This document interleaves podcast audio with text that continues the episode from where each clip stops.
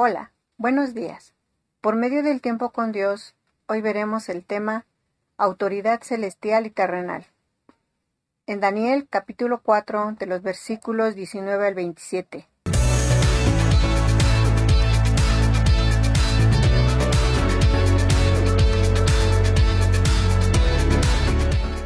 Dice así, entonces Daniel, cuyo nombre era Belsasar, quedó atónito casi una hora y sus pensamientos lo turbaban.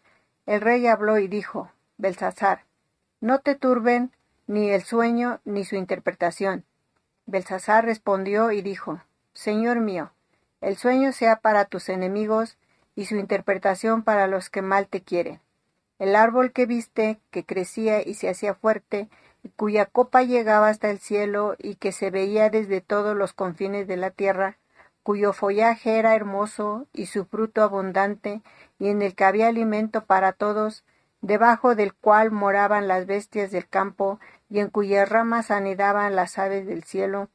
Tú mismo eres, oh rey, que creciste y te hiciste fuerte, pues creció tu grandeza y ha llegado hasta el cielo y tu dominio hasta los confines de la tierra y en cuanto a lo que vio el rey, un vigilante y santo que descendía del cielo y decía, Cortad el árbol y, de, y destruirlo, mas la cepa de sus raíces dejaréis en la tierra, con atadura de hierro y de bronce en la hierba del campo, y sea mojado con el rocío del cielo, y con las bestias del campo sea su parte hasta que pasen sobre él siete tiempos, esta es la interpretación, oh rey, y la sentencia del Altísimo que ha venido sobre mi señor el rey, que te echarán de entre los hombres, y con las bestias del campo será tu morada, y con la hierba del campo te, apacentarán como a los bueyes, y con el rocío del cielo serás bañado,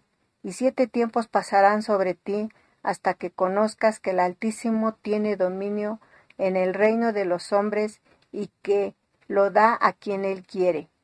Y en cuanto a la orden de dejar en la tierra la cepa de las raíces del mismo árbol, significa que tu reino te quedará firme luego que reconozcas que el cielo gobierna.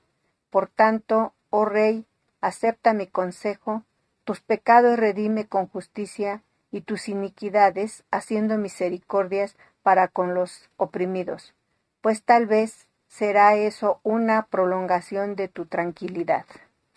Nuevamente vemos que el rey Nabucodonosor tiene otro sueño y llama a Daniel para que se lo interprete. Dios le revela su juicio por medio del sueño para dar a conocer su voluntad y su autoridad. Cuando Daniel escucha el sueño, su corazón se entristece porque él es siervo de Dios, siervo del Altísimo y siervo del Rey. También nos damos cuenta que Dios le está dando sabiduría para que interprete ese sueño. Jesús nos exhorta, Jesús, a ser prudentes y sencillos. En Mateo 10, 16 nos está diciendo, He aquí yo envío como ovejas en medio de lobos, sed pues prudentes como serpientes y sencillos como palomas. Aquí Dios nos está invitando a la prudencia y a la sencillez. También nos damos cuenta como Daniel le explica al rey su sueño por medio de la sabiduría que Dios le está dando. Entonces nos damos cuenta cómo Dios le está dando al rey el poder, la riqueza, y todo lo que tiene él en el imperio, si todo lo tiene es por la voluntad de Dios, pero el corazón del, del rey viene en soberbia y se aleja de, de Dios. Entonces, por medio del sueño, Dios le está diciendo lo que va a hacer en la vida del rey y de la nación. También nos damos cuenta que la soberbia del rey lo hace una separación entre el rey y Dios. La soberbia del corazón nos lleva a la destrucción, pero el amor de Dios nos restaura, nos exhorta a actuar con humildad. Él no quiere protagonismo. Lo importante es que Dios tome el control y la autoridad de nuestra vida y hagamos su voluntad. Pero para esto primero es necesario el arrepentimiento de cada uno de nosotros y dar frutos que lo demuestren.